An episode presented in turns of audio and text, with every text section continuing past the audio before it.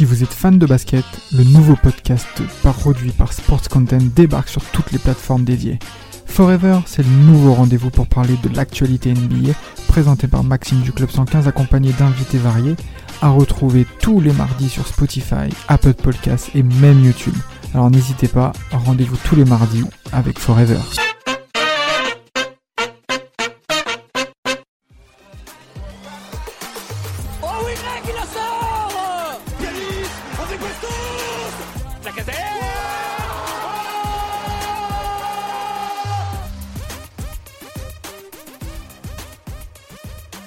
Bonjour à tous et bienvenue dans ce nouveau podcast du Gone Olympique, le deuxième podcast hors série de la saison. C'est promis, on va essayer d'en faire un peu plus. On n'a pas eu beaucoup de temps euh, sur le début de saison, mais on va vous en faire plus sur la, sur la fin de saison, euh, au moins un par mois. Et, cet été, on essaiera d'en faire aussi. On va parler encore d'un match de légende dont vous avez fait euh, le Lyon Real de Madrid. Et cette fois, on va vous faire le AC Milan Lyon de 2006. Donc saison de Ligue des Champions 2005-2006 à San Siro, match retour après un, un match nul 0-0 à l'aller euh, qui promettait un match retour absolument euh, flamboyant et, plein de surprises. Ça a été un match pas forcément flamboyant, on en parlera après, et, et un peu décevant pour euh, pour l'Olympique Lyonnais, mais un des matchs les plus légendaires de, de l'histoire. Et puis pour parler de ça, on est avec avec les gars de de Gone Olympique. On est avec Kylian déjà qui est toujours là. Salut Kylian. Salut, toujours au rendez-vous. Et puis on est avec euh, une de nos deux nouvelles recrues. Vous avez découvert Nathan sur le podcast de la semaine dernière. Et puis vous découvrez euh, Elliot, le deuxième du nom euh, dans le podcast Gone Olympique. Euh, salut Elliot, comment tu vas? Salut Romain, ça va, écoute, impeccable. Ravi de faire ce premier podcast et puis bah, hâte de, de faire ce, cette aventure avec vous. Bah écoute, on est franchement ravi de t'accueillir et de t'avoir dans l'équipe super renfort, que ça soit soit côté foot en général et puis euh, en plus grand supporter de Lyon, donc c'est parfait.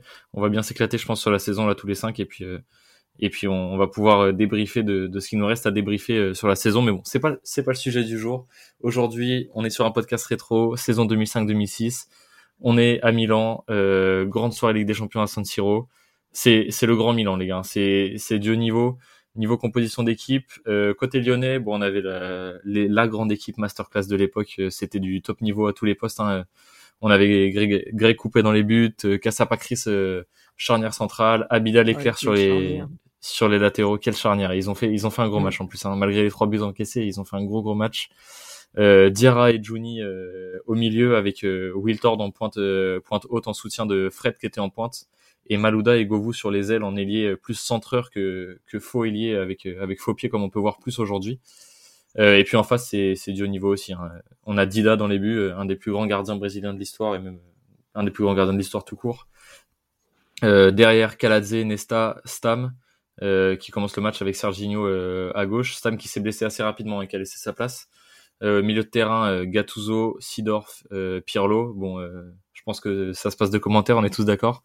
Et puis devant, Kaka, Shevchenko, Inzaghi, euh, c'est trois, enfin c'est c'est c'est que des monstres en face. Et puis euh, on a même sur le banc, on a on a Maldini, on avait Girardino euh, qui était un excellent joueur aussi. donc franchement, ça, ça on attendait qu'un match de légende à cette époque-là, les gars. Bah oui, effectivement, euh, bah quand tu regardes de toute façon euh, les deux compositions d'équipe, euh, comme tu dis, il y a forcément des gros noms. Alors peut-être encore plus avec l'AC Milan où tu as vraiment ce côté limite un peu galactique si on pense au Real avec des noms flamboyants, mais après les les Lyonnais, ils avaient aussi montré euh, la plupart d'entre eux euh, qu'ils étaient capables de, de dominer, euh, de dominer sur le continent européen, et enfin déjà en France évidemment avec les titres de champion de France qui, qui s'enfilaient, on va dire, qui s'enchaînaient surtout.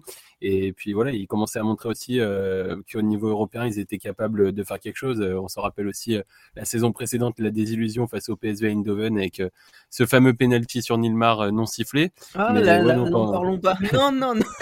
là, on va, on va éviter, éviter d'en parler. On se gardera peut-être pour un prochain hors série, mais en tout cas, euh, en tout cas, voilà, quand on regarde les deux compositions d'équipe avant de commencer, euh, comme tu le dis, on s'attend à un gros match entre deux formations euh, bien huilées, qu'on jouait pas mal de pas mal de matchs ensemble. Je regardais, là, en gros, l'équipe lyonnaise, j'ai trouvé cette statistique, il y a à peu près 150 matchs joués ensemble avec cette formation. Alors, j'imagine que ça doit varier à un ou deux joueurs près, mais globalement la grosse structure de l'équipe avait joué 150 euh, matchs ensemble et côté de l'AC Milan 190. Donc euh, voilà, deux équipes bien rodées qui se connaissent et qui étaient prêtes à livrer un gros match retour. Ouais, il y avait largement de quoi faire. Franchement, c'était deux équipes euh, absolument monstrueuses. On avait bon le Real, le, le Milan AC pardon, qui était absolument extraordinaire, et puis Lyon qui avait qui avait complètement dominé sa phase de poule avec le Real, Rosenborg et l'Olympiakos avant de se venger face au PSV. Ouais, ouais, un, un beau 3-0 face au Real Madrid de mm. l'époque, soirée fantastique. Et puis, et puis ouais, on arrive à Milan avec un 0-0 à l'aller on aurait pu espérer peut-être euh, arriver à, Saint Siro avec une victoire, mais 0-0 à l'aller contre ce Milan-là, c'était pas non plus euh, catastrophique. Euh, et on savait qu'en marquant un but, on était plutôt bien parti. C'est ce qui s'est passé, mais mais ça n'a pas fini comme comme prévu. Mais en tout cas, c'était c'était une, grande soirée de Ligue des Champions qui allait qui allait découler. On attendait ça avec impatience. Je sais pas quel âge vous aviez après à l'époque les gars, mais que je pense comme moi, un peu moins de moi j'avais un peu moins de 10 ans. C'était c'était les à cet âge-là, c'était les, grandes soirées foot quoi. Bah, moi perso, euh, je vais être tout à fait transparent, c'est la première fois que je voyais le match. Euh, parce que à l'époque, euh, j'étais pas trop sur Lyon encore et j'avais, 6-7 ans peut-être dans ces eaux-là, donc je regardais pas trop le foot encore, et puis de toute façon mes parents m'auraient pas laissé regarder à ces heures-là, je pense. Donc c'est la première fois que je voyais le match. effectivement, on l'a vendu et c'est vendu et c'est une vérité comme un match légendaire, mais je m'attendais à un match légendaire plus dans le, dans le match en lui-même, en fait, dans le, dans le jeu. Ce qui n'a pas été le cas, en fait, en soi, le match, purement le match, le foot, bah, il est pas. Enfin, sans plus, quoi. Enfin, il n'y a pas eu des actions de malade. Euh, c'est plus la physionomie du match qui le rend légendaire et l'enjeu derrière, parce que Milan, il sortait d'une finale de Ligue des Champions où il se euh, pour le coup vraiment légendaire, même dans le match en lui-même euh, contre Liverpool euh, la saison précédente. Donc il y, avait tout l'enjeu autour et la physionomie qui fait que c'est légendaire, mais le match en lui-même, je le trouve neutre en fait. Ouais, il était, c'est sûr qu'il était moyen. Moi, j'ai trouvé que c'était un match où où les défenses avaient énormément pris le pas sur l'attaque et que tu sentais deux équipes qui ne voulaient pas prendre de but. Bah oui, c'est vrai que, enfin, moi, je suis, je suis, pour rebondir sur ce que, sur ce que tu disais, euh, enfin, moi, j'avais, euh, j'avais 8 ans, euh, même pas, je devais avoir 7 ou 8 ans, voilà, dans ces, dans ces eaux-là, donc, on va dire que c'est un de mes premiers souvenirs foot, mais un souvenir lointain. j'ai, j'ai le souvenir d'avoir vu au moins une partie de ce match-là, et puis j'ai le souvenir de, voilà, d'avoir vraiment su ce qui s'était passé, donc c'était pas la première fois que je le regarde en entier, mais on va dire avec des yeux de, personnes qui comprennent un petit peu mieux le foot aujourd'hui, euh, c'est vrai que euh, j'avais un peu euh, cet imaginaire-là de me dire, et on en parlait un petit peu avant avec, avec Romain, de me dire que forcément que ça allait être un match marquant, etc. Et c'est vrai qu'il y a eu une petite déception dans le jeu et mmh. dans ce a, dans ce qu'on a pu voir, parce que bon, voilà, on on sait que c'est un événement phare en tout cas pour les supporters lyonnais qui s'en qui s'en rappellent tous, même pour les plus jeunes, voilà qu'on a entendu parler euh, par euh, soit euh, soit leurs parents, leurs grands frères. Enfin voilà, c'est un match forcément marquant en tant que supporter, même si tu l'as tu l'as pas forcément vécu en direct. Et ouais, moi je m'attendais quand même à je m'attendais à mieux. Je m'attendais, bah, comme on le disait en plus avec deux deux compositions d'équipe assez folles de de chaque côté. je m'attendais, on va dire, à un match certainement avec plus d'occasions franches parce que finalement euh, c'est un match où il y a, y a alors il y a, y a quelques occasions évidemment et ça finit sur un score de 3-1, mais je dirais même que c'est assez surprenant que ça finisse avec quatre buts inscrits dans une partie comme ça où finalement euh, il y a eu que très peu de tirs. Alors euh, si aujourd'hui, enfin si à l'époque les, les expected goals voilà existaient pour savoir combien de buts on aurait dû mettre en fonction des situations, etc. Je pense que il aurait été assez faible et ça aurait été un peu de la surperformance. Ouais, je suis assez d'accord avec toi. Euh, sur les, sur les, le match en lui-même, ça n'a pas été fou. Et on peut quand même, enfin, c'est là qu'on voit quand même ces deux grandes équipes parce que même si le match n'a pas été fou, les quatre buts, c'est quatre petites erreurs individuelles, euh, quels qu'ils soient, hein, que ça soit euh, le premier but de Milan avec un peu un, un oubli euh, de Sidor sur le côté gauche et, et un petit oubli euh, dans l'axe de, de qui, a, qui met une tête magnifique. Dida qui fait une sortie plus qu'hasardeuse, un peu gêné par des Lyonnais sur le but lyonnais. Euh, le dernier but, bon évidemment François Claire euh, en fin de match pas forcément très lucide, euh, c'est des choses qui peuvent arriver, surtout avec avec la pression de ce match, il était encore jeune à l'époque. Et et puis le, troisième but milanais, la balle elle tape deux fois le poteau, Abidal qui se loupe un peu sur la trajectoire de la passe en profondeur pour Shevchenko.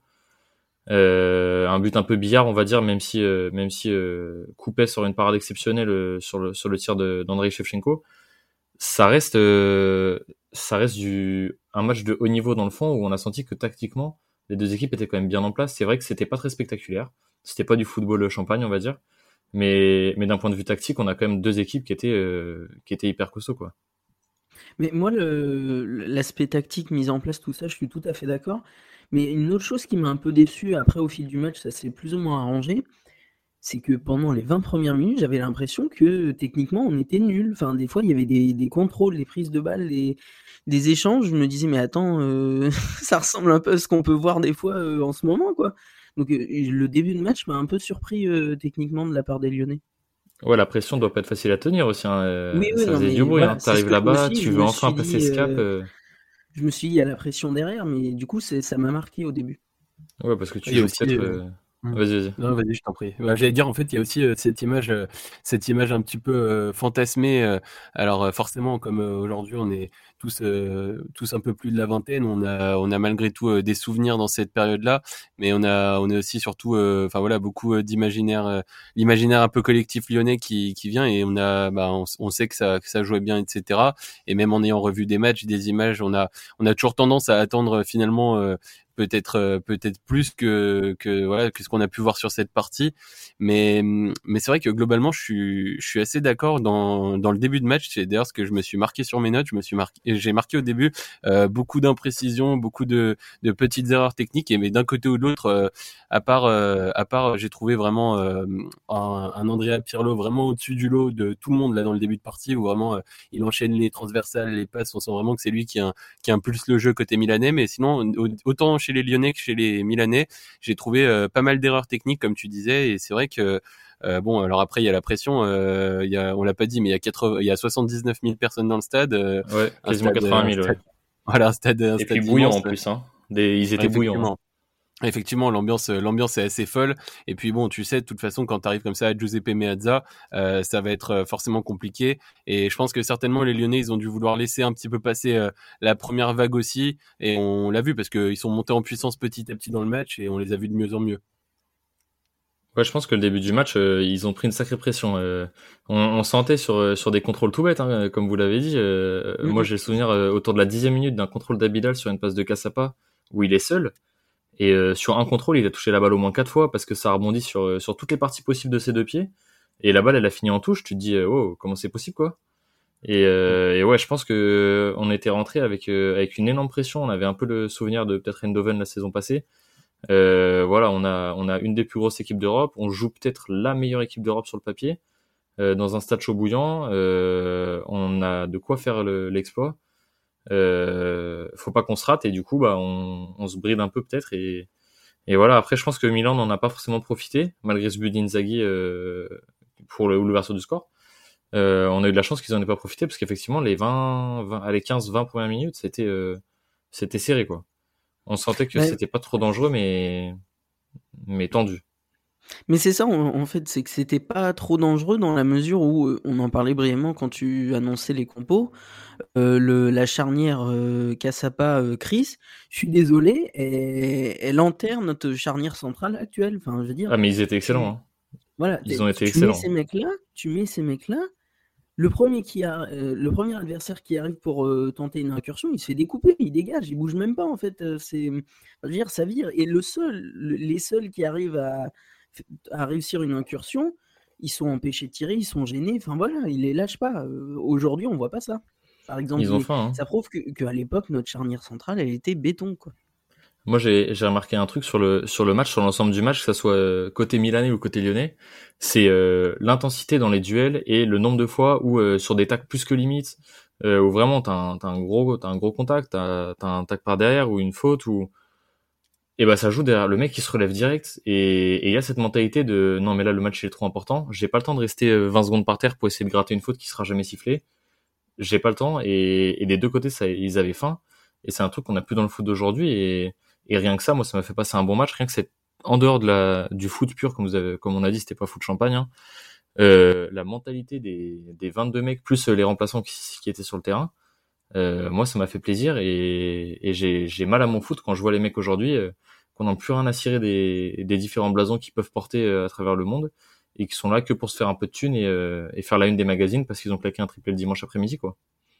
Bah, oui, bah, en plus, euh, bah, c'est vrai que c'était plaisant de ce point de vue-là parce que parce que on a des joueurs euh, et alors je pense que c'est pas forcément uniquement euh, dû à, à l'enjeu du match. Je pense qu'aussi c'est une question d'époque et que voilà certainement que ça, le point de vue, on va dire un petit peu fair play, de se relever sur les fautes, etc. Ça a aussi évolué avec le temps et ouais, on voit les joueurs vraiment et puis on voit même des tacles. On parlait de la solidité des défenses. Il y a certains tacles où aujourd'hui euh, même si les mecs prennent le ballon, aujourd'hui, on sait que ce serait sifflé forcément parce qu'on considérerait ça comme un excès d'engagement. Et c'est intéressant de voir vraiment comme ça, parce que bon, 2006, ça commence à être ancien, ça fait, euh, ça va faire euh, plus de 15 ans, mais ça reste quand même, c'est pas du foot des années 90 ou quoi. Et on voit quand même qu'il y avait une certaine rugosité qu'on a peut-être, qu'on a peut-être plus aujourd'hui. Et c'est intéressant de voir aussi de ce point de vue-là comment ça a évolué.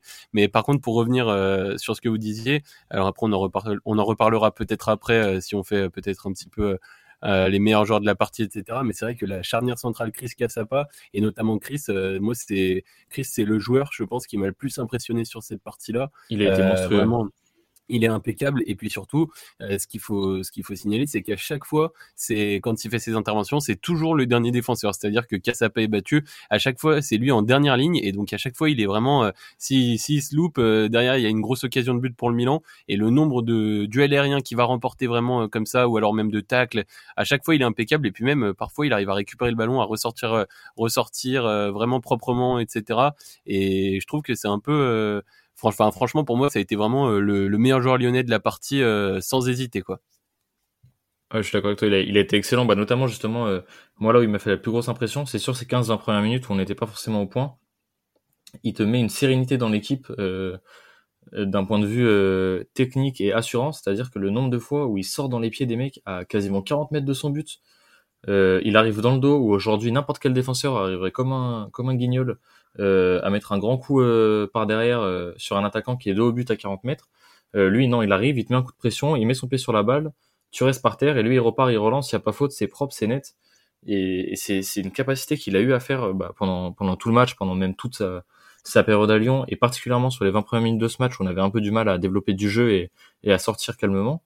Euh, ça, ça, te calme une équipe quand t'as un mec comme ça tout seul qui est capable de pratiquement euh, t'anesthésier une, une attaque complète euh, quand tu vois les noms qui en face, c'est c'est quand même hyper important et et c'est j'ai trouvé euh, je pense que je suis d'accord avec toi Elliot peut-être le meilleur joueur de la partie même si j'ai trouvé euh, un, un joueur que j'ai adoré mais on en parlera on en parlera tout à l'heure de de Will Tord que j'ai trouvé que il a vraiment été joueur de l'ombre sur ce match et je l'ai trouvé excellent. Mais mais ouais Chris c'est un joueur qui qui a marqué cette rencontre de par de par son calme et et sa sérénité, quoi. Mais, mmh, surtout que j'allais dire, euh, j'allais dire surtout, euh, euh, c'est mmh, bah déjà donc il y a Chris évidemment, on parlait de Cassapa aussi qui a été très bon et on se rend compte finalement de leur travail vraiment, de leur travail conséquent parce qu'à la fin du match, je sais pas si vous avez eu cette même sensation que moi parce que bon alors c'est un petit peu tronqué par les deux buts qui vont arriver en fin de match. Peut-être que tu feras un petit peu la chronologie des buts après, mais avec les deux buts qui arrivent entre guillemets dans les dans les dernières minutes, mais sinon si on si on arrête le match à la 87e minute euh, globalement. Euh, est-ce que vous est-ce que vous pouvez dire de la de la performance de Shevchenko et d'Inzaghi qui étaient les deux les deux attaquants? Bah pas grand chose. Shevchenko peut-être encore même pire qu'Inzaghi. On le voit quasiment pas du match. Il a peut-être un ou deux ballons, mais c'est moi c'est vraiment ça m'a voilà Shevchenko euh, ballon d'or etc. quelques années avant, tu dis tu enfin tu tu ressors du match en te disant bon bah ils ont pas existé quoi face à la charnière centrale de lyonnaise. Ah non on les a pas vus. Hein. Je suis d'accord avec toi. Mais c'est ça en fait, c'est que c'est là que ça prouve leur valeur, c'est que pendant quasiment 90 minutes, ils les ont muselés quoi. Shevchenko, on l'a quasiment pas vu. On se demande. À un moment, je me suis même, je me suis même euh, demandé à moi, je me dis mais au fait, il était dans le match ou pas? Parce que, enfin, on le voyait pas quoi. Et Inzaghi, hormis son but, mais lui, c'est, c'est son style, c'est un opportuniste, un, un renard des surfaces. Donc euh, voilà. Ah c'est la maison. Hein. Pas un ballon pendant 90 minutes, mais tu rentres avec le ballon du voilà. parce que t'as claqué un triplé. Hein. Voilà, c'est, je veux dire, euh, bon, euh, hormis son but, il, fait rien, quoi. Enfin, c'est son style de jeu, c'est comme ça. Mais pour en revenir à Chris, moi, ce que j'aime beaucoup et ce que j'ai toujours aimé dans ce joueur-là, c'est que c'est très solide défensivement, mais des fois, bah, ça peut être risqué, mais ça a marché à plusieurs reprises et on l'a vu dans ce match-là. À la fin, il l'a fait aussi. Je me suis dit, mais qu'est-ce qu'il fout là? C'est des fois, il va carrément devant, quoi. Enfin, il, cherche à aller en attaque. Et à un, moment, à la fin du match, là, il est lié droit. Enfin, je me suis dit, il est fou, il y va. Et vraiment, il y allait, quoi, à fond. Et ça me rappelle un, autre match. C'était contre. C'est la saison 2009-2010 euh, en Ligue des Champions. Bah, c'est la fameuse saison où on fait demi, mais en phase de poule contre Liverpool. Euh, il reste quelques minutes. Euh, on doit absolument gagner pour se qualifier et euh, il prend le ballon, il remonte tout le terrain et euh, il, va tirer et euh, ça retombe sur Lissandro qui marque. Enfin, pour moi, c'est un joueur vraiment qui non seulement défend bien, extrêmement bien, mais qui par moment peut dépasser sa fonction. Ouais, moi je connais des coachs qui lui auraient dit arrête de te prendre pour Beckenbauer. calme-toi. Mais bon, on fera pas, on fera pas de parenthèse sur nos amis notre ami Rudy. Mais euh, ouais, je suis d'accord avec toi. Il est, euh, c'est un mec qui est impeccable à la relance, qui a faim, qui s'arrête jamais dans ses efforts, qui justement n'hésite pas à faire euh, ce dépassement de fonction. Et, et c'est quelque chose dont on a besoin, je pense, dans le foot. cette capacité de dépassement de fonction de joueurs, d'aller chercher plus loin, à condition évidemment que tu aies des joueurs qui soient capables de compenser dans ton équipe, qui est le, qui est le QI foot, pour, pour compenser quand, quand quelqu'un dépasse sa fonction ou pour au moins l'accompagner de manière à, à pas te prendre un contre terrible si, si la personne perd la balle. Mais c'est sûr, il est impressionnant là-dessus. Hein. Il est, il a été, euh, il a été impeccable sur euh, sur tout le match. Hormis, euh, on peut peut-être lui reprocher les les trois dernières minutes parce qu'on peut les reprocher à tout le monde d'avoir pris ces deux buts parce que c'est dommage. Mais mais c'est pas d'erreur à en parler. Même sur le premier but qu'on prend, c'est lui qui est obligé d'aller couvrir arrière droit parce que parce que François Claire était revenu piquer dans l'axe. bon malheureusement il arrive trop tard sur le centre de Sidorf et Cassapa veut aller couvrir l'espace de Chris et du coup, Inzaghi, avec ce petit pas en arrière, euh, renard des surfaces et intelligent comme il est, peut se défaire du marquage de Cassapa pour, pour placer sa tête. Mais, mais ouais, il a fait, euh, il a fait un match impeccable. Il est, il est peut-être, euh, c'est peut-être lui l'homme du match au final, malgré les trois buts encaissés. Mais j'ai un peu cette sensation-là. Ouais, bah, j'allais dire, mais pour pour pour revenir sur ce premier but dont, dont tu parles d'Inzaghi, euh, alors je, suis assez d'accord avec toi. Il y, a, il y a évidemment un gros oubli de, de Sidorf sur le côté et un mauvais marquage de de Inzaghi qui va qui va mettre sa tête bah, parfaitement. Hein. De toute façon, comme tu disais tout à l'heure, c'est un renard des surfaces qui est capable vraiment d'ajuster dans ces moments-là. Mais bon, au tout début de l'action, faut aussi noter qu'un ballon vraiment où il y a a priori presque pas de danger. Euh, je crois que c'est Fred qui fait une passe à un Milanais alors que vraiment il a, il a la, il a la solution, euh, il a une solution vraiment de facilité. Il y a du monde autour de lui. Il va manquer sa passe et c'est à partir de là où derrière bah, ça va écarter sur Sidorf. Et je pense que toute l'équipe a été un peu surprise par cette erreur individuelle là. Et derrière bah, tu te retrouves un peu dedans. Et comme euh, c'est aussi, ça rejoint ce que tu disais tout à l'heure finalement, les buts, tous les buts de cette partie sont la résultance d'une d'une erreur individuelle et ça montre aussi la solidité des deux blocs euh, et ça montre voilà que finalement il en fallait il en fallait peu pour euh, marquer et ben là le premier but pour moi il est il est, clairement euh, limite plus à mettre sur le dos de, de, Fred qui manque complètement sa passe et qui vient amener cette action là qui est alors que bon voilà je pense que tout le monde a été un peu surpris finalement et je sais pas si vraiment il faut l'imputer aux défenseurs celle-là. Oui, non, euh, honnêtement, je pense pas qu'il y, ait de fautifs euh, principaux parce que parce que François Claire qui est venu euh, qui est venu fermer dans l'axe, il est venu pareil compenser un, un, manque et donc forcément il est il est monté au pressing et derrière Sidorf a été très intelligent pour pour prendre prendre dans le dos. Mais c'est sûr que oui, effectivement, la passe de Fred, elle est plus que casardeuse, hein, elle est pas forcément nécessaire qui plus est. Et et voilà, ça résulte sur le but, mais mais c'est des matchs, euh, c'est des matchs qui sont terribles hein, parce que si on regarde tactiquement la qualité des deux équipes, euh, l'organisation notamment défensive des, deux blocs sur les offensives, que ça soit rapide ou les offensives un peu plus euh, un peu plus calmes et, et construites, honnêtement, on peut finir ce match à 0-0 et se taper une prolongation jusqu'au penalty hein, parce que t'as l'impression que s'il n'y a pas d'erreur, bah il y a pas de but, tout simplement parce que les deux équipes sont, sont beaucoup trop beaucoup trop intelligentes et bien placées sur sur l'ensemble des offensives adverses quoi. Bah, hormis les, les, petites erreurs individuelles qu'on relève là, euh, un à un, une à une, pardon, euh, le, le, le, but égalisateur de Lyon, je sais pas où, mais je le trouve quand même un petit peu chanceux parce que le, le corner est certes très bien tiré, mais euh, le ballon retombe sur Chris sur un coup franc, euh, quel autre joueur? Sur un coup franc. Sur un coup franc, le, le but lyonnais. Un coup franc de Juni. Ah oui, oui, pardon, sur un coup franc. Oui, sur un coup franc. Et le, le ballon, euh, à l'arrivée, rebondit sur Chris et je sais plus quel autre joueur, de Lyonnais. Euh, ça dévie le ballon. Euh, ouais, c'est Fred, voilà. Chris et Fred qui, se touchent, qui touchent le ballon tous les deux. Ça retombe un peu sur la gauche et t'as Diarra qui vient mettre sa tête. Enfin, le, je veux dire, voilà, c'est super qu'on ait égalisé, mais dans les faits, c'est quand même un petit peu chanceux. Hein. C'est sûr que... mais... Ouais, bah, je suis d'accord avec toi sur la physionomie du but qui est un peu chanceuse. C'est vrai que c'est une sortie un peu hasardeuse de Dida. Mais quand tu regardes quand même, t'as quand même trois Lyonnais qui suivent sur le ballon, sur le coup franc de Juni, quand les Milanais, ils y sont pas. Euh, Dida, il se retrouve un peu livré à lui-même avec les trois mecs qui lui foncent dessus, euh, tel des taureaux qui peuvent juste pousser la balle au fond. La balle, elle revient, c'est encore un Lyonnais qui a plus faim que les Milanais. C'est sûr que l'action, elle est un peu bizarre, on va dire, entre guillemets, comme, comme bah le, ça le, deuxième but, euh, le deuxième but milanais. Mais, euh, mais tu, c'est quand même un coup franc qui est extrêmement bien tiré. Il est tiré juste dans la zone qui est hyper compliquée et pour les gardiens et pour les défenseurs. Et derrière, euh, t'as as clairement quatre joueurs lyonnais qui ont plus faim à E4 que toute la défense euh, milanaise. Et je trouve que même si dans le fond de l'action, effectivement, c'est un peu, ça fait un peu coup de billard, euh, je pense que euh, on a eu des Lyonnais qui, dans la surface de vérité à ce moment-là, ont eu plus faim que les Milanais et, et ça a résulté par ce, par ce ballon au fond des filets. Ouais, surtout que cette notion de, cette notion de faim, euh, elle est, elle est encore plus vraie que, parce que euh, euh, alors, euh, j'ai eu un petit bug sonore, mais. T'inquiète pas, pas de problème.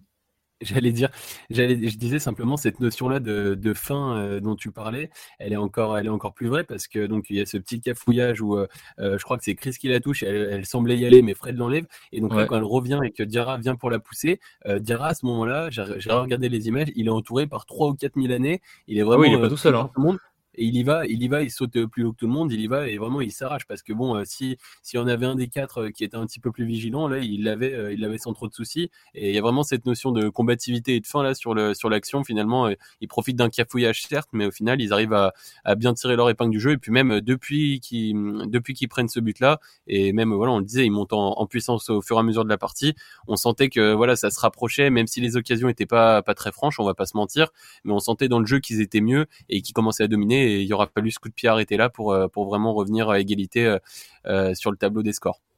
Bah, de, toute façon, enfin ce même s'il y a cafouillage, enfin la mentalité de cette équipe à cette époque-là n'est pas à refaire. Donc ah, le, fait qu'ils aient faim, moi, pour moi, c'est évident quoi. Enfin à cette époque-là, c'était évident. Quoi.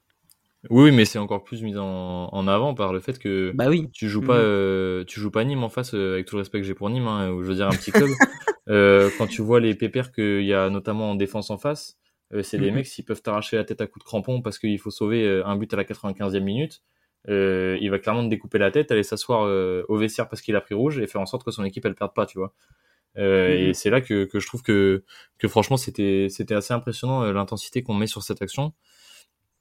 Et, et, que ouais, le but était certes un peu cafouilleux, je te l'accorde, mais un peu mérité, comme il, ça l'a été pour le deuxième but du Milan. Hein on a Shevchenko euh, coupé qui sort un, arrêt incroyable et derrière ça reste euh, ça reste du 2 contre 2 avec deux Lyonnais qui, qui finissent dans le but euh, parce qu'ils veulent essayer de couper la frappe de, de Shevchenko et, et Inzaghi, je sais plus qui est le joueur à côté d'Inzaghi, mais si c'est pas Inzaghi qui la pousse au fond, ouais c'est Kaka, c'est ça. si c'est pas Inzaghi qui la pousse au fond, c'est Kaka. qui eux bah, sont à l'affût, ils voient la frappe de Shevchenko, bah, c'est pas parce qu'il a tiré que c'est Shevchenko qu'il y a forcément but, faut que derrière on soit là, faut que derrière on ait faim. Et, et voilà, et j'ai trouvé que ça s'est joué ouais, sur les petites erreurs et les petits, les petits, mm. les peu de moments d'inattention qu'il y a eu, euh, ou du moins de manque de combativité de chaque côté, bah, chaque équipe l'a payé par, euh, par des buts encaissés. Mais pour, euh, pour revenir sur, sur ces deux buts là de, de fin de match qui sont absolument terribles, hein, moi j'ai une question à vous poser les gars d'un point de vue tactique. Votre avis m'intéresse pas mal. Qu'est-ce que vous pensez de la sortie de Fred pour l'entrée de Carou Parce que c'est à ce moment-là qu'on a commencé à vraiment à vraiment être un peu bloqué dans nos 30 mètres et, et à complètement arrêter de jouer au foot les, les allez, 12 dernières minutes sans compter le temps additionnel, on va dire de la, de la 78 à la 90. Euh, c'est euh, chaque joueur qui a récupéré la balle à Lyon, hormis une action qu'on a un peu construite pour essayer de gagner deux minutes avec euh, Malouda, Juni et, et Wiltord. Euh, chaque ballon récupéré n'a pas fait deux pieds lyonnais, c'est-à-dire que c'est une balle récupérée, on renvoie loin devant et on fait en sorte que ça parte le plus loin pour gratter deux secondes de plus. Quoi. Est-ce que, est-ce que cette sortie de Fred au profit d'un carreau qui était censé jouer le rôle de pivot et que du coup on a eu du mal à trouver, qui a pratiquement pas touché un ballon euh, sur le quart d'heure où il est rentré. Est-ce que c'était une erreur de, de Houillet de le faire rentrer à ce moment-là? Bah, moi j'ai trouvé euh, très honnêtement, euh, j'ai eu beaucoup de mal avec. Euh, moi j'ai trouvé personnellement, je sais pas ce que vous en penserez, mais j'ai j'ai trouvé le match de Fred euh, vraiment pas bon. Je l'ai pas vu du match. J'ai l'impression que. Ouais. Alors euh, pareil, j'ai pas eu sa stade de ballon touché, mais mais j'aurais bien aimé l'avoir parce que j'ai l'impression qu'il était inexistant. Il y a des moments où c'est un petit peu euh, comme Kylian euh, tout à l'heure avec Shevchenko. Je me demandais s'il était encore sur le terrain, si j'avais pas manqué un, un changement ou quoi. Euh, je l'ai trouvé, je l'ai trouvé vraiment vraiment pas. hum, voilà, il influençait finalement le peu, peu le jeu de l'OL, même si bon, euh, il restait quand même un, un point de fixation. Euh, donc au moment où je vois John Carroll rentrer, euh, et comme bon, mes souvenirs du match n'étaient pas infaillibles, on va dire, euh, je me suis dit bon bah ouais, c'est une bonne chose sur le coup. Euh, peut-être que ça va, que peut-être que ça va plus apporter justement euh, que que Fred n'a pu le faire. alors je sais plus quand est-ce qu'il sort, mais il, rentre dans les 20 dernières minutes. Autour de, ouais, autour de la 75e, si je dis pas de bêtises. Ouais, voilà, c'est ça. Et à ce moment-là, euh, à ce moment-là, euh, je me dis que c'est un bon choix de la part de, de Houillet euh, de le faire rentrer parce que bon, il est encore, il me semble qu'il est même un petit peu plus grand que, Fred Caro, même il doit être quand même assez. Assez grand. Je me dis à ce moment-là que c'est une bonne chose, mais c'est vrai que bah, finalement, euh, pareil, je sais pas combien il a, il a pu toucher de ballon, il a fait pas mal de courses dans le vide, et puis euh, c'est, ça commence à être la période euh, de déclin pour l'OL, euh, dans le sens où je pense que même si on avait eu Fred, qu'on a eu Caro ou quoi, euh, il y a eu ce moment-là où les Milanais ils ont commencé à mettre vraiment le pied sur le ballon et à accélérer. Euh, on sentait l'ambiance qui était aussi de plus en plus chaude à San Siro. Voilà, ils, ils savaient que bon, il leur fallait un but. Là, ils étaient éliminés. Euh, je pense que quoi qu'il en soit, euh, que ce soit l'un ou l'autre, ça aurait été un petit peu le même scénario. Mais, mais voilà, et je pense qu'il y avait, il y avait pas, pas grand chose à faire euh, face un petit peu cette mainmise sur le ballon des, des Milanais en fin de match, même si euh, c'était pas non plus, euh, on n'était pas ridicule, on n'était pas acculé dans notre camp. Et il y a même des moments où on ressortait les ballons, où je me disais bon bah là il faut peut-être euh, un petit peu se contenir, éviter de y aller, où on, on laissait quand même des espaces derrière, où j'étais assez surpris, où c'est quelque chose qu'aujourd'hui je pense on verrait, on verrait moins, on aurait moins vu par exemple avec Rudy Garcia euh, ou même avec Peter Bosch là dans les fins de match euh, cette année où c'est vraiment les 15 dernières minutes, euh, on a on, a la trouille à chaque fois. Euh, T'as l'impression que ils ont plus de mental, etc. Euh, bah là, je trouve que vraiment c'était limite euh, l'excès inverse dans le sens où il y a des moments où je me disais bon bah faut peut-être euh, mettre un... là on est qualifié, euh, mettez un peu le pied sur le ballon, faites tourner un petit peu. Et bon, on peut pas leur enlever aussi ça euh, d'avoir voulu aller mettre un, but encore supplémentaire, mais mais voilà, c'est un peu euh, ma sensation sur la fin de match. Mais hum, moi, j'ai pas ce changement euh, Fred pour Carou, ça m'a pas, ça m'a pas plus choqué que ça. Ce qui m'a plutôt choqué, c'est un autre changement. Je sais plus qui sort, mais c'est Réveillère. qui- Réveillère à la place de Sidney Goubou. Ouais, voilà. C'était la, c'était la prochaine question, tu es parfait. Euh, Voilà, tu vois, on, on est connecté, c'est comme ça. Euh, non, mais euh, pour moi, enfin, c'est- ce changement-là qui me choque. Je veux dire, euh, oui, on va, me- enfin, on va me répondre, oui, mais c'était pour bétonner, machin. Je veux bien, mais on sait que souvent les entraîneurs qui essaient de bétonner les équipes, ça sent pas bon. Ça veut dire que t'es pas serein, ça veut dire que t'as peur, et si l'équipe a peur, ça veut dire qu'elle va peut-être euh, rater des trucs, faire des conneries. La preuve, puisqu'on se prend un but juste après. Donc, pour moi, c'est ce changement-là qui me choque vraiment. Enfin, pour moi, Réveillère, il doit jamais remplacer Govou. Enfin, j'ai pas compris. Ouais, parce que sur, sur le banc, euh, pour les changements, on a, on va dire, peu, entre guillemets, d'autres solutions. Euh, sur le banc, on avait, en plus de Réveillère et Carou, on avait Rémi Vercoutre, donc qui forcément n'est pas entré dans ce match. Euh, Patrick Muller en défense, Jérémy Clément euh, entre un défenseur et un, et un milieu défensif, Benoît Pedretti ou Karim Benzema. Donc, Mm. donc les choix sont pas non plus, sont pas non plus hyper, hyper évidents, quoi. Surtout qu'à ce moment-là, à ce moment-là, Benzema est, enfin voilà, il faut, faut remettre dans le contexte. C'est pas le Benzema, c'est On est d'accord. un jeune, jeune prometteur, etc. Mais ça, de, je, je sais même pas, c'est sa deuxième saison, première saison où il est dans Euh, c'est ça, euh, c'est sa deuxième saison, si je dis pas de bêtises. Deuxième, ouais. Voilà. Oui, deuxième. Il, marque la, la saison précédente contre, euh, contre Manchester United en, en Ligue des Champions. ouais. Oui, oui, absolument, oui, c'est ça. Mais donc voilà, on, on peut pas, enfin, a, po- a posteriori comme ça, on peut pas, on peut pas en vouloir à, à, à Gérard Rouillet de, de, de privilégier euh, peut-être des attaquants avec plus d'expérience, surtout euh, dans une fin de match comme ça, euh, dans une fin de match où, euh, bon, bah, comme on le disait, en face, tu as des joueurs euh, de classe mondiale, etc. Euh, je pense que ça a été, euh, c'était ce dilemme-là. Et finalement, euh, sur le papier, moi, c'est ce que je disais, le choix de Carou me semblait bon. euh, quand on se rappelle un peu de son profil à John Carou, bah, c'était vraiment euh, un joueur costaud, capable de résister au duel, de peser sur les défenses. Euh, il aurait pu, dans cette fin de match, même permettre un petit peu de conservation de balle. Bon, alors il l'a pas fait, il a fait une mauvaise entrée. Mais sur le papier, je pense qu'on peut pas forcément incriminer Gérard Rouillet, même si c'est toujours plus facile de critiquer les choix une fois qu'ils sont faits qu'au moment où il faut les faire.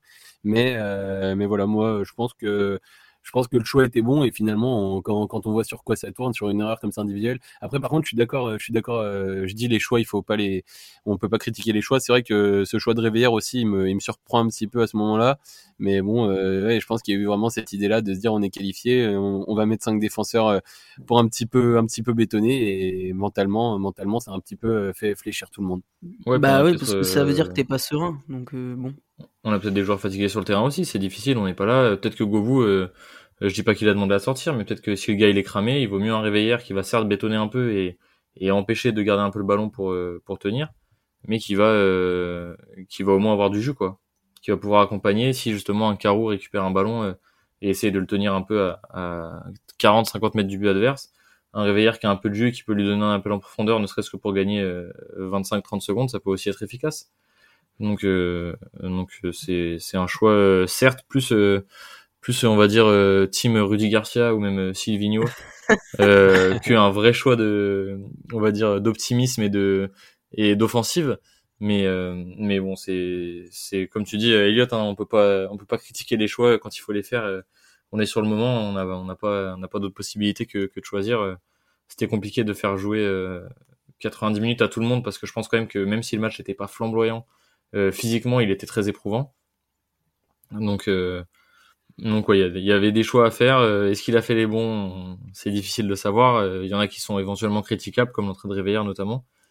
Mais mais c'est compliqué de mettre de mettre tout ça sur le dos de de, de cette entrée, surtout que le, but, notamment le deuxième but, hein, qui nous met vraiment dans la sauce, parce que le troisième est plus anecdotique, anecdotique, anecdotique, pardon.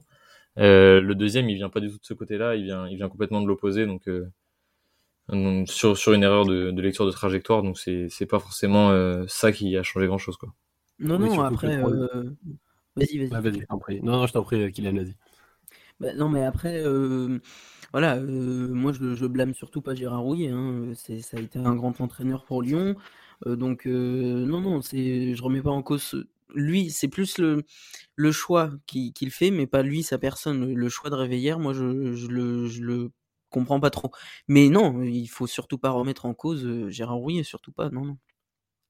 Bah surtout que surtout que tu parlais euh, tu parlais aussi de fatigue des joueurs etc on n'y était pas vraiment c'est vrai qu'au final c'est un match où qui semble d'un point de vue offensif pas si intense que ça parce qu'on n'a pas énormément d'occasions mais en revanche euh, il y a pas mal de de zooms qui sont réalisés sur les joueurs avec la réalisation de l'époque même si ça, c'est à souligner aussi. J'ai pas mal apprécié le fait qu'il y ait pas mal de plans larges euh, assez souvent et ça permet de tactiquement un peu mieux voir. Je trouve qu'aujourd'hui où on fait forcément des zooms sur les sur les joueurs qui partent en dribble, etc., où c'est assez frustrant. Euh, là, j'ai trouvé ça pas mal, mais en revanche, il y a pas mal de zoom sur les phases arrêtées sur les têtes des joueurs, et ça m'a marqué justement côté aussi bien côté lyonnais que côté milanais.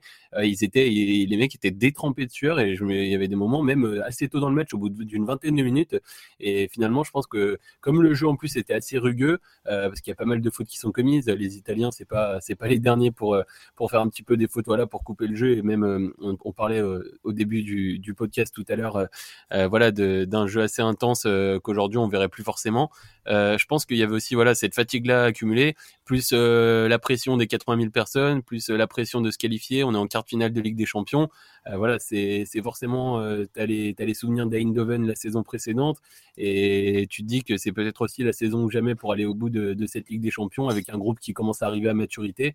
Et voilà, il y a eu tout ça, je pense, qui s'est un petit peu chamboulé dans la tête des, qui voilà, qui, qui s'est mixé dans la tête des joueurs et qui a, qui a fait défaut sur les dernières minutes où, euh, où finalement il y a quelques erreurs d'inattention et qui te le font payer cash. Mais comme tu disais, de toute façon, le dernier but, euh, très honnêtement, euh, quand tu, tu sens le momentum, une fois que tu as pris le deuxième but, il est, il est fini.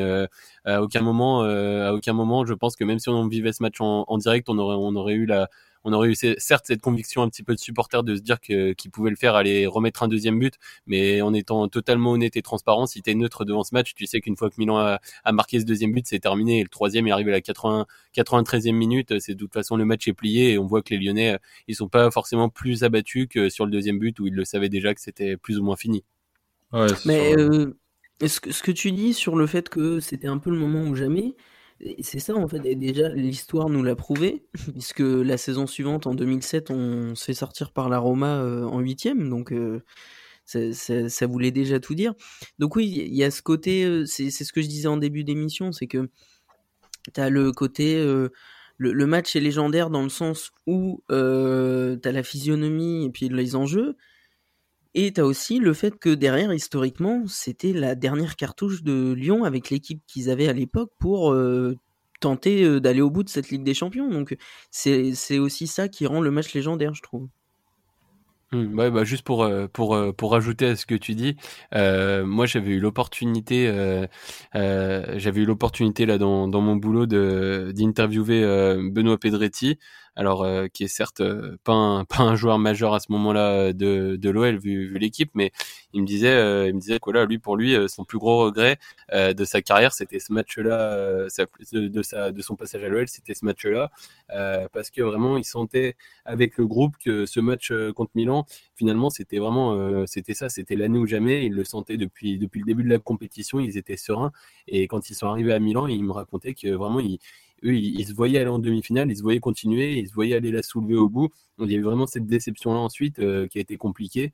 Hum, et c'est marrant euh, d'avoir un peu ce sentiment-là d'un joueur euh, parce que j'avais aussi euh, j'avais aussi bah, Sidney Govou dans une autre interview qui lui à l'inverse me disait que lui pour lui l'année ou jamais c'était plus justement la précédente face à Eindhoven.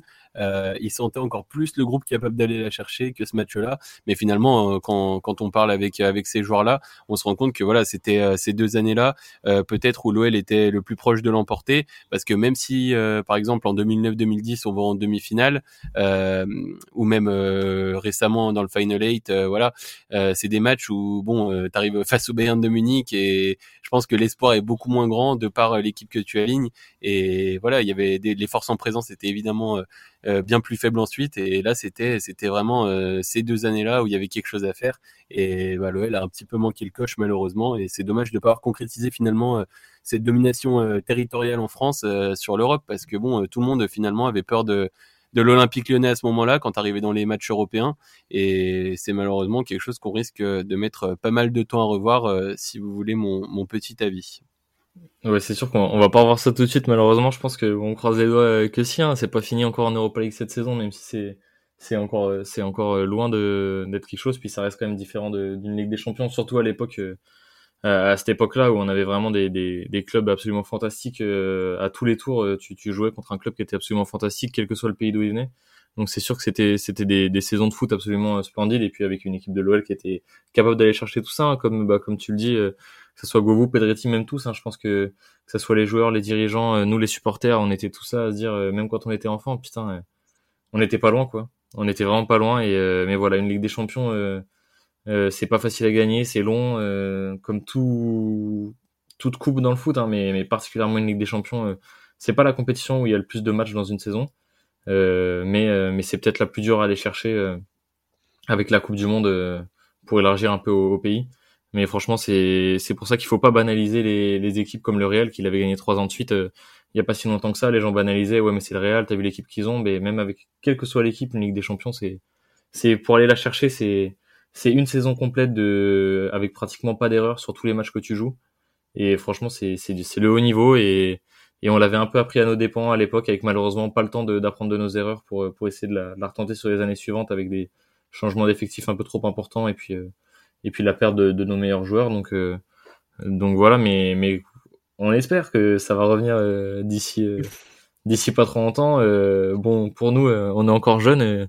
il nous reste peut-être 60 ans, 60, euh, 70 ans à vivre. On espère que d'ici là, d'ici là, on est au moins encore quelques belles épopées sur. Pour dire qu'on était là. C'est ça, ouais. Où on dirait, on était là quand ils ont gagné la quatrième Coupe d'Europe en 2055 là. Ah oui. J'ai hâte. Il y, a, aussi, il y a aussi, en vrai, Il y a cette, euh, il y a cette, euh, comme tu dis, il y a cette idée-là de l'inexpérience finalement, euh, parce que l'OL n'avait pas, n'avait pas forcément une grosse expérience comme ça dans les, dans les derniers, dans les, on va dire dans les grands rendez-vous de Ligue des Champions. donc c'est sûr, c'est, c'est forcément des moments qui, forgent une histoire. Et, voilà, quand on, tu parlais du Real, c'est un club qui depuis les, depuis les années 50 évidemment est au top. donc c'est, c'est sûr que c'est difficilement comparable. Et je pense que c'est sûrement ça d'ailleurs. Le, cette inexpérience-là euh, qui, a, qui, a, qui a joué un tour au Lyonnais. Euh, je pense peut-être même plus que tout parce que finalement euh, sur le match on, on sent qu'ils peuvent tenir tête on sent on les sent même capables, euh, on les sent même d'aller d'aller peut-être marquer un, autre but. Mais c'est d'ailleurs juste quelque chose sur laquelle je voulais rebondir et, un, peu, avoir votre avis aussi.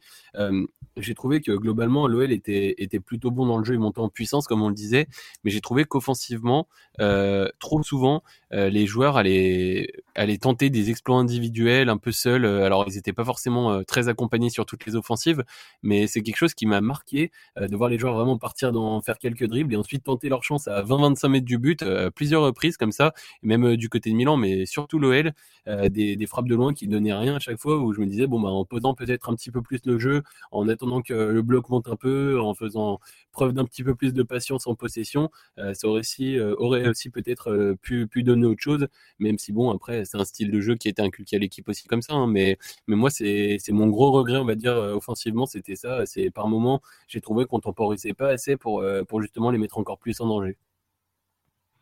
Mais c'est ça perso que j'avais remarqué aussi, c'est que et c'est ce que je disais un peu dans le jeu qui m'avait déçu, c'est qu'il y a aucune combinaison réelle.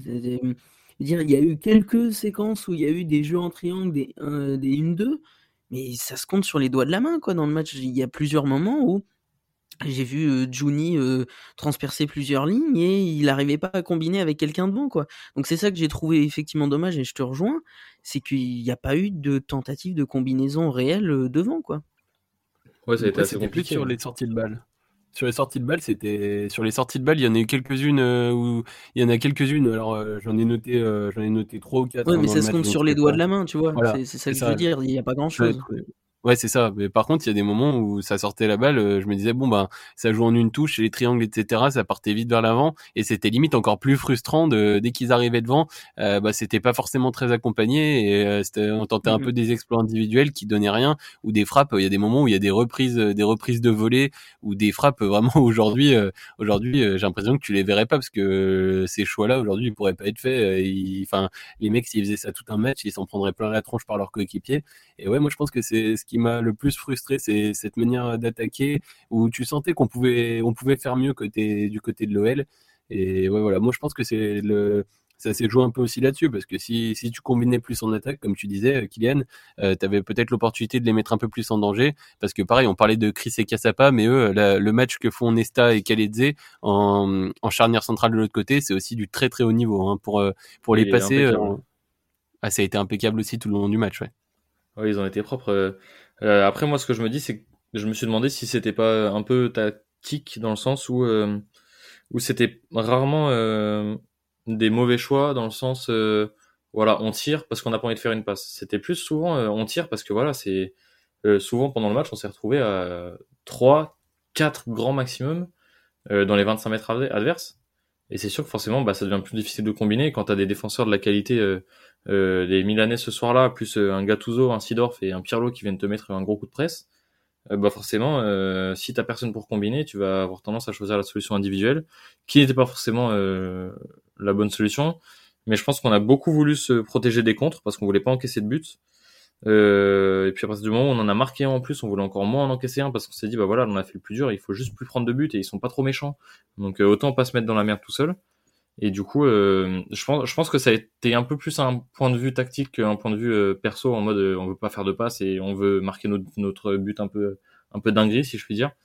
Mais, mais ouais, je suis assez d'accord sur le, le, point de vue trop peu d'accompagnement offensif dans l'ensemble.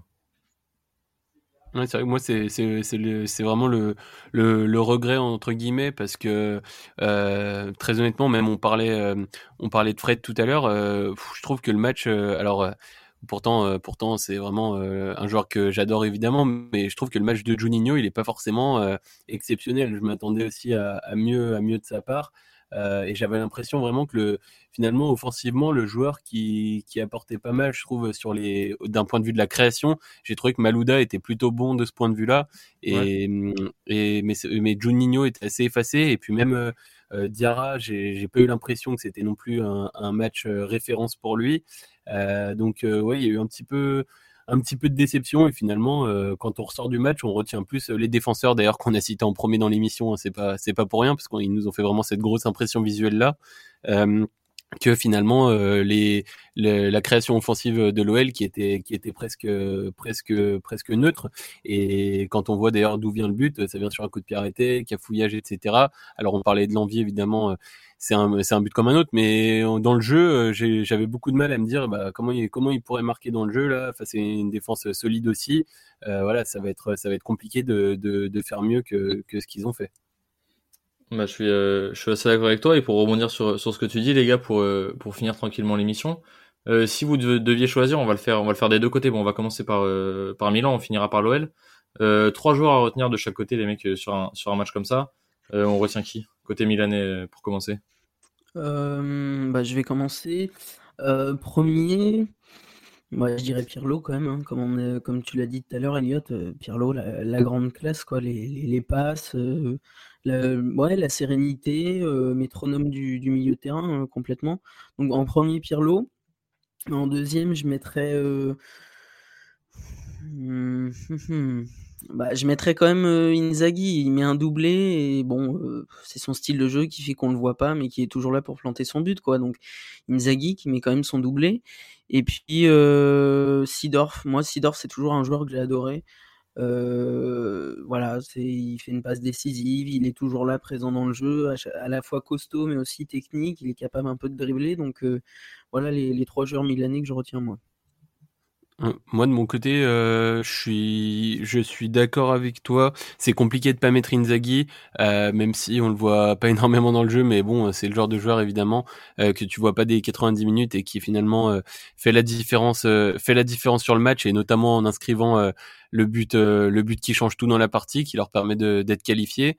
donc voilà, je mettrais quand même Inzaghi, même si dans le jeu c'était pas forcément, on va dire flamboyant. je mettrais évidemment Pirlo pour moi pour moi, Pirlo, c'était vraiment, euh, vraiment le maestro de l'équipe. Alors, on sait qu'il a toujours ce rôle un petit peu euh, de 6 reculé, comme ça, de, meneur, euh, meneur de jeu reculé voilà, c'était vraiment, euh, c'était lui qui dirigeait euh, toutes les offensives partaient de lui avec ses transversales, ses passes pour casser les lignes et puis même par moments il, il s'aventurait dans quelques dribbles et je l'ai trouvé, je l'ai trouvé vraiment très très très très bon. Pirlo, grosse grosse grosse impression sur ce match-là. Et pour finir, même si Sedorf, oui voilà, même si Sidorf a fait un bon match, moi je mettrais, je, en trichant un petit peu, je mettrais la paire Nesta Kaledze, Kaledze pour voilà pour pour signaler aussi leur leur, leur très très bon match et c'est aussi euh, à cause d'eux que euh, depuis tout à l'heure on parle d'une attaque lyonnaise qui n'a pas existé. C'est aussi en, en, grande partie grâce à eux. Donc voilà, moi ce serait un petit peu ces joueurs-là que, que je signalerais. Ouais, moi je vous rejoins un peu bah, sur Inzaghi, forcément. Euh, qui plus est, moi c'est c'est l'époque où je commençais, à, on va dire un petit peu à suivre le foot européen de bon, de très loin parce que j'avais j'avais 8 ans, 9 ans et, et je connaissais pas du tout Inzaghi, j'en avais jamais entendu parler. Et euh, quand on a su le tirage, euh, moi j'ai dit que bah, ça allait être un bon match euh, de ce que du peu que je savais à cet âge-là, et qu'on allait passer, qu'on allait gagner et tout. Et, et je me rappelle d'un gars, un, adulte de ma famille, qui m'avait dit "Tu vas voir, on va croiser Inzaghi, ça va pas se passer comme tu penses. il est trop fort, il marque trop de buts, il est, c'est un tueur devant la cage." Et du coup, bah, je l'avais énormément surveillé, puis il se trouve que que bah, il nous l'a bien mise. Donc euh, forcément, je vais retenir Inzaghi pour, euh, bah, pour son match, ses deux buts et cette anecdote, on va dire. Euh, ensuite, euh, je vais retenir. Euh, bon, je vais pas tricher comme toi, Elliot. Je vais retenir que Nesta des deux parce que les deux ont été excellents, mais mais c'est vrai que Nesta, il a été, je l'ai trouvé encore plus encore plus impressionnant que Kaladze par par sa sérénité. Kaladze a été très bien placé, beaucoup de récupération de la tête, beaucoup de, de balles coupées. Mais Nesta, il a été cherché deux trois fois euh, un tacle dans les pieds en ayant un peu de retard avec euh, des, des, des, super euh, des super récupérations hein, peut-être un peu plus risquées que celle de Kaladze. Donc pour ça, je vais donner un petit bonus, on va dire. Et puis et puis un troisième, je suis assez d'accord avec vous sur sur Pirlo que bah, j'ai trouvé à l'image de Pirlo, même s'il a fait quelques erreurs d'un point de vue passe sur des passes un peu faciles, deux trois passes que j'ai notées qui sont parties en touche et qui partent qui partent dans le dos de la défense lyonnaise pratiquement jusqu'en 6 mètres sur des petites erreurs d'appréciation d'appel de ses coéquipiers on va dire euh, mais je pense que c'est plus un manque de communication qu'un manque pur de, de, qualité de notre notre cher euh, Pirlo. Donc ouais, je vais retenir euh, retenir ces trois là parce que j'ai trouvé que qu'ils avaient fait grosse impression. Kaka a fait une bonne première mi-temps, mais on l'a quasiment pas vu en deuxième. Donc euh, donc c'est un peu compliqué de le mettre dans les trois. Et puis côté Lyonnais les gars, on, on garde qui? Bon, Je pense qu'on est tous les trois d'accord sur sur Chris et, et sur les autres. Oui. Vas-y Eliott. Eh ben, donc, euh, euh, tu, tu parlais de, de Chris. Euh, moi, je rajouterais Malouda parce que, comme je disais, j'ai l'impression que c'était un, un des seuls joueurs vraiment qui apportait, qui arrivait à, à, récupérer les ballons. Vraiment, il partait d'assez loin, il les récupérait au milieu de terrain et je trouvais qu'il arrivait vraiment dans le dernier tiers. c'était lui qui a, qui a un petit peu amené offensivement. après, bon, c'est Malouda, Chris et bon, peut-être, euh, je mettrais peut-être Cassapa à l'image de ce qu'on disait, une solidité défensive euh, finalement euh, qui a été le mot clé de, de ce match-là, avec un, un, Noël qui a été assez en maîtrise tout au long du match jusqu'à la 87e minute. mais voilà, ouais, ce serait voilà pour euh, pour un peu récompenser leur euh, leur boulot défensif et la grosse prestation Cassapa et Chris et on va dire Malouda euh, pour quand même mettre une petite touche offensive dans cette équipe même si on le disait ça a été le gros problème sur ce match-là. alors moi de mon côté évidemment Chris, hein, comme on disait, point de départ, le patron, rien à dire.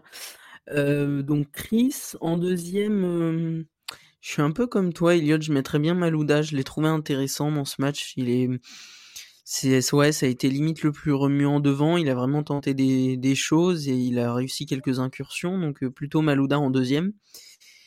Et en troisième, euh, je mettrais bien euh, Diarra parce qu'il marque, mais euh, il fait pas que marquer. Je trouve que globalement, bah, de toute façon, notre milieu de terrain était monstrueux, hein, mais je trouve qu'il il a toujours eu ce rôle de vraiment peser au milieu, de savoir un peu tout faire. Donc je mettrais Diarra en 3. Ouais, moi je vais mettre bah, Chris hein, comme euh, on est tous d'accord. après, je vais mettre Johnny quand même, même si Elliot t'a dit tout à l'heure que c'est vrai qu'il a pas fait son plus grand match, mais j'ai trouvé que c'était un des rares Lyonnais à réussir à casser des lignes balles au pied. Euh, il a il a fait deux trois fois euh, deux trois fois des, des percées euh, où il avait mm-hmm. un peu de manque devant et j'ai trouvé que il était souvent à l'initiative des des quelques surnombres lyonnais en attaque ou du moins des quelques offensives intéressantes. Donc donc je vais mettre Johnny puis puis chaque coup franc qu'il a tapé a été chaque coup franc ou chaque coup de pied arrêté même sur les corners a été a été dangereux. On a été dangereux pratiquement que là-dessus d'ailleurs réellement. C'est vrai que c'est, euh, assez dingue ça. Hein. Euh, je, je, me permets de couper vraiment.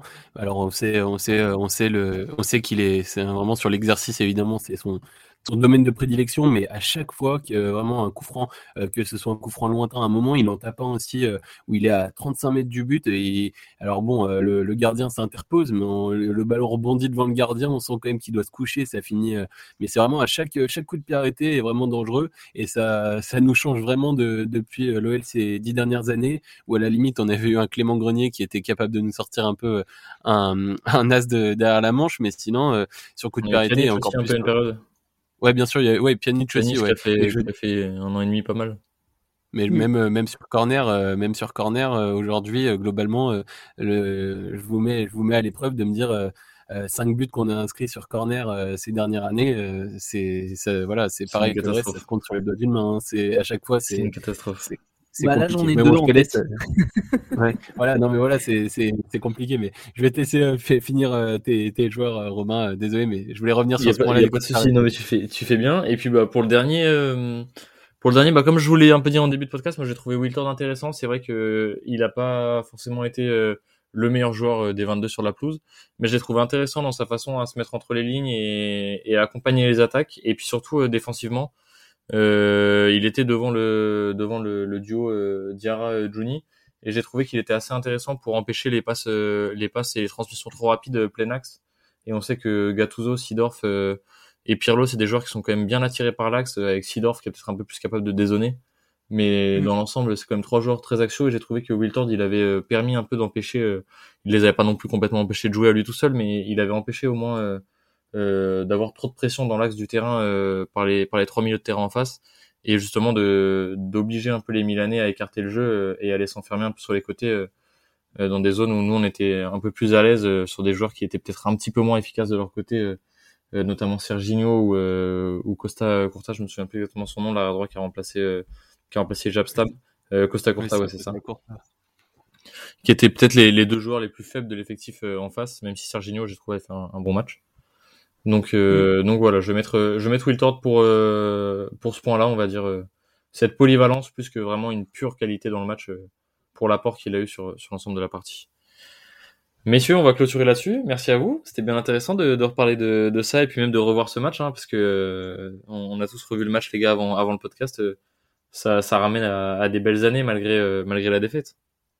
Bah oui, oui, c'est des beaux souvenirs. Merci à toi euh, pour euh, ce deuxième hors-série. C'est vrai que hum, j'avais à cœur et toi aussi qu'on les reprenne, donc euh, c'est une bonne chose et surtout pour parler de ce match-là. Bon, on pleure à la fin, mais c'est un match historique de par sa physionomie et, les enjeux qu'on a connus. Oui, c'est ça, simplement simplement de se replonger en fait dans cette équipe-là, de revoir ces, ces joueurs-là avec ces maillots de l'époque. Il y a aussi toute une part de nostalgie qui nous ramène un petit peu, un petit peu en enfance aussi. Et surtout, voilà, même si au final le résultat escompté n'est pas, enfin voilà, n'est pas celui qu'on aurait aimé, ça fait quand même plaisir. Et puis même globalement, même au-delà de l'OL, de se replonger dans ce foot-là des, années 2000, de voir un petit peu les différences qu'on a pu noter au cours de l'émission. C'est toujours, toujours sympa, je trouve, de revoir des, des comme ça, un petit peu à l'ancienne, pour voir les différentes évolutions Ouais, c'était vraiment la belle époque. Moi, moi, je regrette terriblement que ça soit, bah, pour l'OL, euh, en plus, parce qu'on avait une grosse équipe à cette époque-là, mais, même pour le foot en général, je regrette terriblement cette époque. Et, euh, le foot euh, me rend triste un peu plus chaque semaine, qui plus est avec, avec l'actualité lyonnaise. Donc j'espère qu'on reviendra à un foot pas forcément de, ce niveau parce que la question n'est pas là. On a, on a des très bons joueurs à l'heure actuelle aussi, mais plus avec cette mentalité, la mentalité des, des années 2000 et, je trouve que depuis le début, ou allez, euh, moitié des années 2010, euh, euh, on va dire depuis depuis 7-10 ans, quoi, on perd un peu l'essence même du foot, qui est qui est la passion, qui est toujours là dans les tribunes, mais moins là sur le terrain. Et j'aimerais bien qu'on revienne à ce foot passionnel plus qu'à ce foot d'argent, même si évidemment à l'époque il gagnait déjà de, de, belles sommes. Ça restait quand même loin de ce qu'il gagne aujourd'hui. Et, ah, tu regardes les transferts, ça avait rien à voir. Hein, ouais, j'aimerais bien qu'on revienne à, à cette époque-là, mais bon, de toute façon, c'est pas nous qui choisissons. On va continuer comme des petits pigeons à donner notre argent, à supporter notre équipe, et puis, euh, et puis voilà, on espère, euh, on espère des jours, euh, des jours meilleurs que ce, que ce AC Milan-Lyon à San Siro ou que l'époque actuelle lyonnaise, mais, mais c'est sûr que, c'est sûr qu'on va trouver. On l'a vu sous Rudy Garcia, c'était très compliqué. On a quand même tiré une demi-finale de Ligue des Champions. C'est aussi la beauté de ce sport, c'est que, que tout est possible. Comme je le disais, pour revenir sur un dernier point sur ce match-là, euh, en off à, Elliott au début. Euh, moi, quand j'ai revu le match à la 87e, j'étais encore persuadé qu'on nous avait arnaqué et que ce match on l'avait jamais perdu parce que je voyais pas comment on pouvait prendre un but. Et, euh, et en deux minutes, tout a changé. Donc le foot, c'est beau aussi pour ça, c'est que tout, tout peut aller vite. Donc on espère que c'est ce qui va se passer dans les, dans les prochains mois et les prochaines années pour, pour notre club de l'Olympique Lyonnais. Merci à vous les gars. On se retrouve semaine prochaine pour le, le podcast débrief de, de l'AS Monaco. Allez. En espérant que ça se passe pas trop mal. Bah, en espérant qu'on ait des. ouais, j'allais dire en espérant, en espérant qu'on ait des joueurs défensifs à aligner parce que on partirait a priori sur euh, sur pas mal d'offensifs là vu le mercato, euh, les rumeurs mercato récentes euh, à voir, mais on espère qu'on va, réussir à, défendre un petit peu. On va voir, on, verra ça. Ouais, il nous ferait, il nous ferait grand bien. Il nous ferait grand bien. Bon, on verra ça la semaine prochaine, les gars. Merci à vous. Et puis, euh, on se dit euh, à la semaine prochaine, les gars. Ciao. C'est moi qui dis merci à vous tous parce que c'était magnifique.